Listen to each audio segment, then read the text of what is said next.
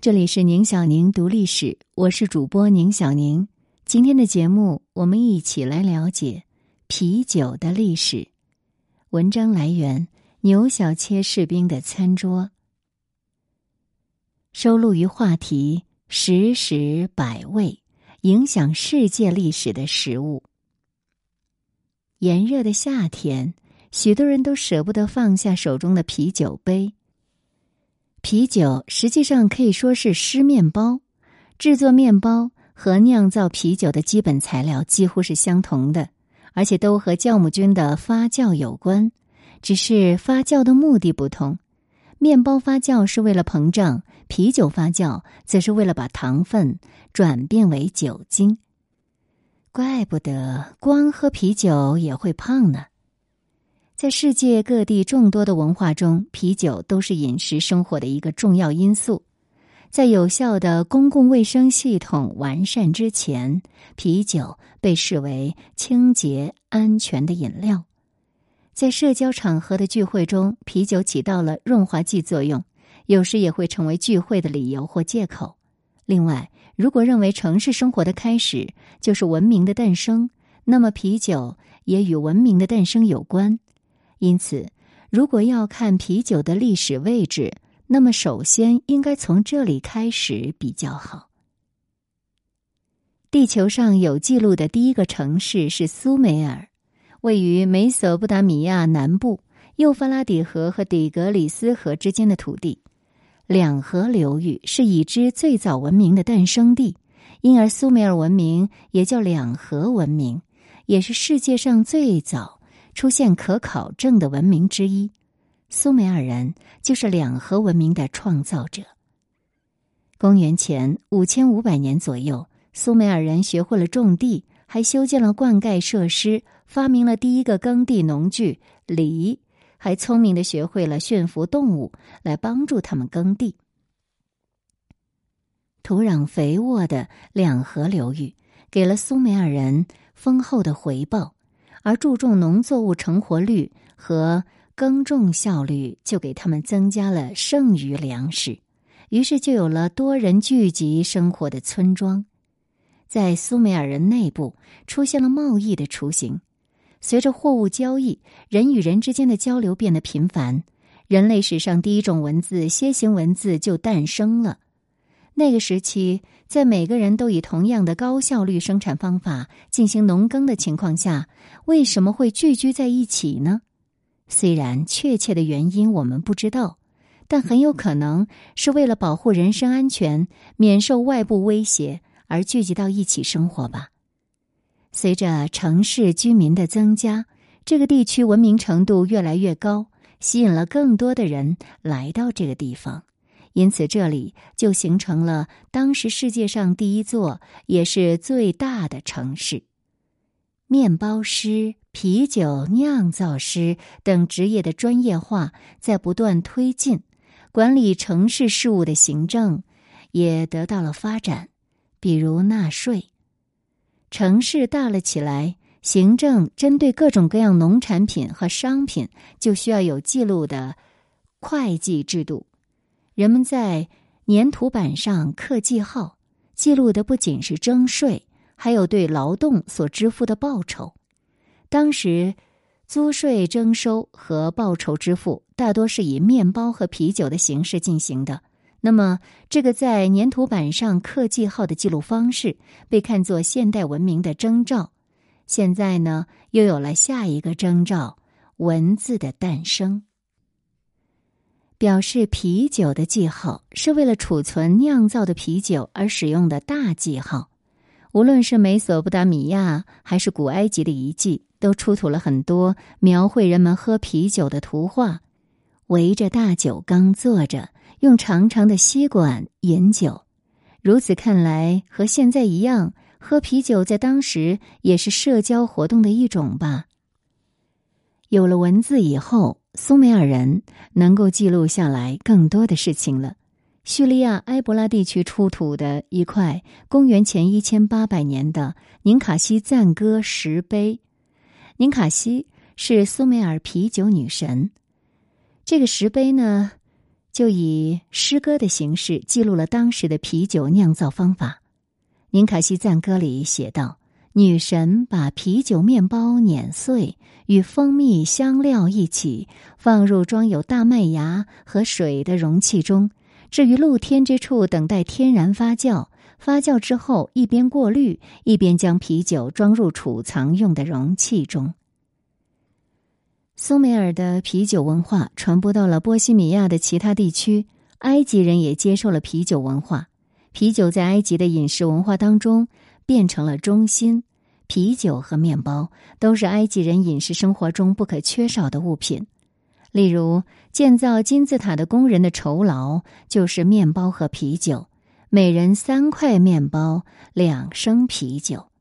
这些工人原本都是农民，每年夏天。尼罗河水泛滥，农田被水淹没，他们就从事建筑物的工程建设。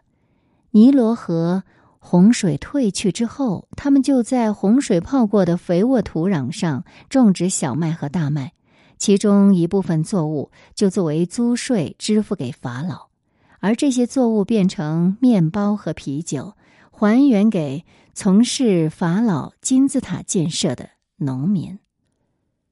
卢浮宫博物馆曾经收藏了最早的成文法律《汉谟拉比法典》的石柱。那么，《汉谟拉比法典》是迄今已知的史上第一部成文的法典，诞生于古代的美索不达米亚，由巴比伦的汉谟拉比王（公元前一七九二至一七五零年）在位，由他来汇编，对各种制度都做了详细的规定。它是文明发展水平的一个标志。这部法典被刻在石柱上，现在呢，当然我们知道它在卢浮宫。法典细则里面有对啤酒酿造者和客栈老板严格的价格管理。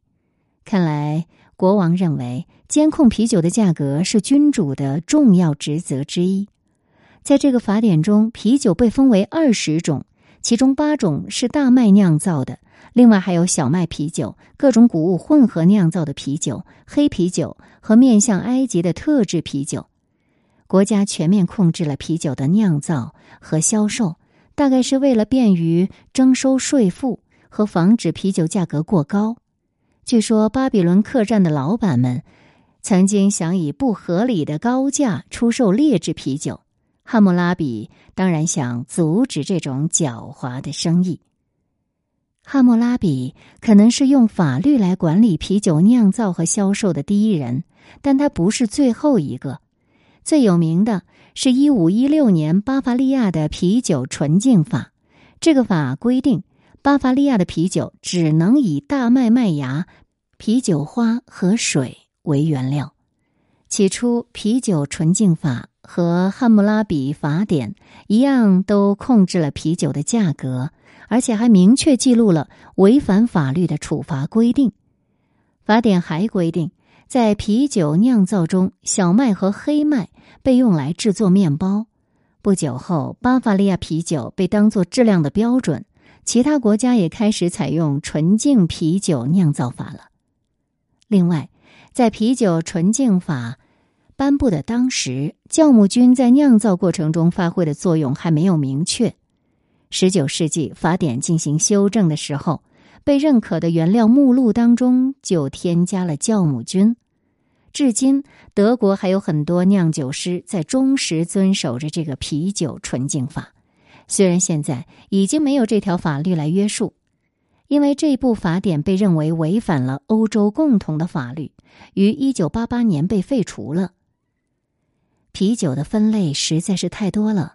你可以按颜色分，按麦汁浓度分，按派别分，而最基础的分类就是按发酵方法来分。啤酒以发酵法的不同，可以简单的分为艾尔啤酒和拉格啤酒。世界上最早出现的啤酒应该是艾尔啤酒，采用上发酵法酿造，发酵温度较高，大致在十六到二十四摄氏度，酵母大都在酒液的上层。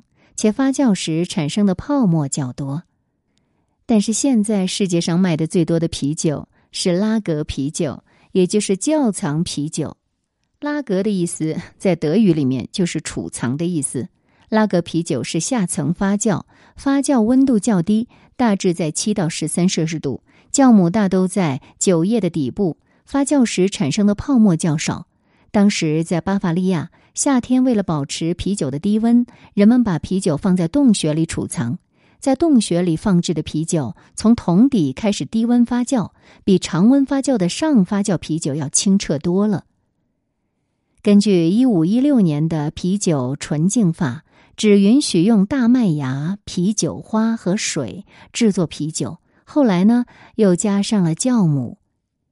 一八四二年，巴伐利亚的酿酒厂约瑟夫·格罗尔将这种下层发酵酿造啤酒的方法带到了波西米亚的一个叫皮尔森的小镇。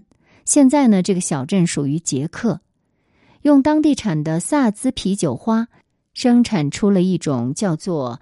皮尔森的拉格啤酒所用的萨兹啤酒花被尊称为贵族酒花，特色就是圆润的药草香和中等的香料馨香，带有轻微的泥土香味，苦度偏低，赋予了啤酒的风味儿。这样酿造出来的金黄色啤酒，风味清新淡雅，口感柔和细腻，保存时间比深色的上发酵啤酒更长。这种啤酒一经推出就迅速火爆，口碑传开后，酿造技术也开始传播出来，皮尔森啤酒也就成了拉格啤酒的代表了。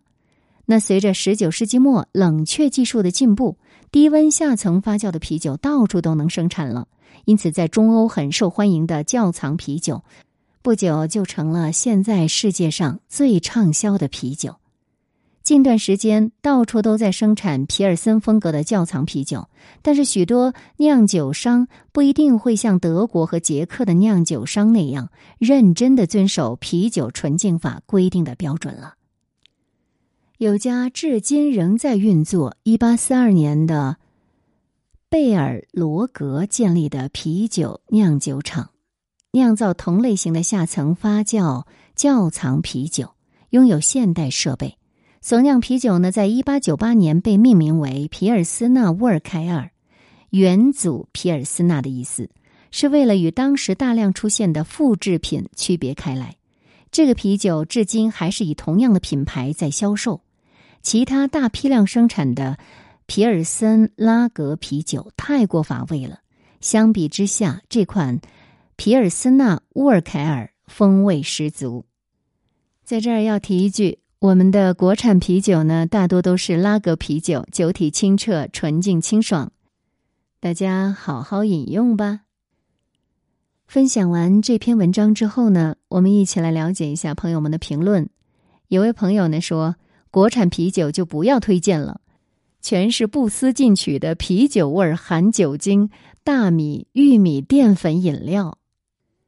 这位朋友应该叫高军吧？他说。古代的所谓啤酒应该叫麦酒，现代人所说的啤酒 （beer） 特指是指谷物酿造不进行蒸馏，加了啤酒花调味、加了二氧化碳的酒精饮料。而啤酒的来源是古代的麦酒，也就是用大麦或小麦等进行发酵而产生的酒。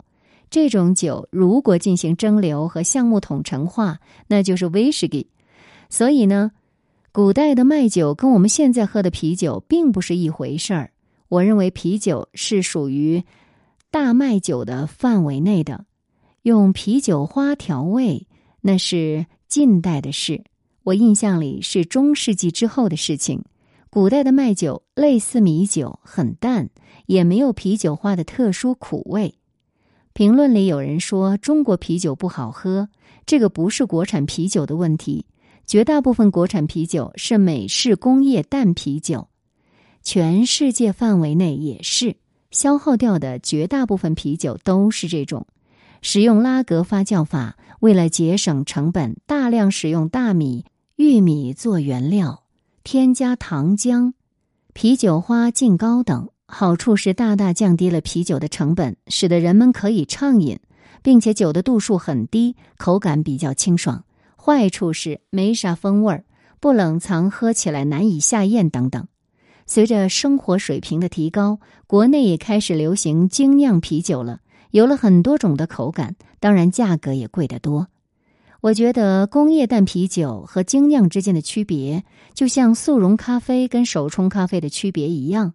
所以，不管是啥牌子，雪花也好，大乌苏也好，科罗娜也好，跟精酿都是没法比的。国内精酿品牌现在比较成规模的有京 A、大悦、优航、高大师等，大家可以去买点尝尝。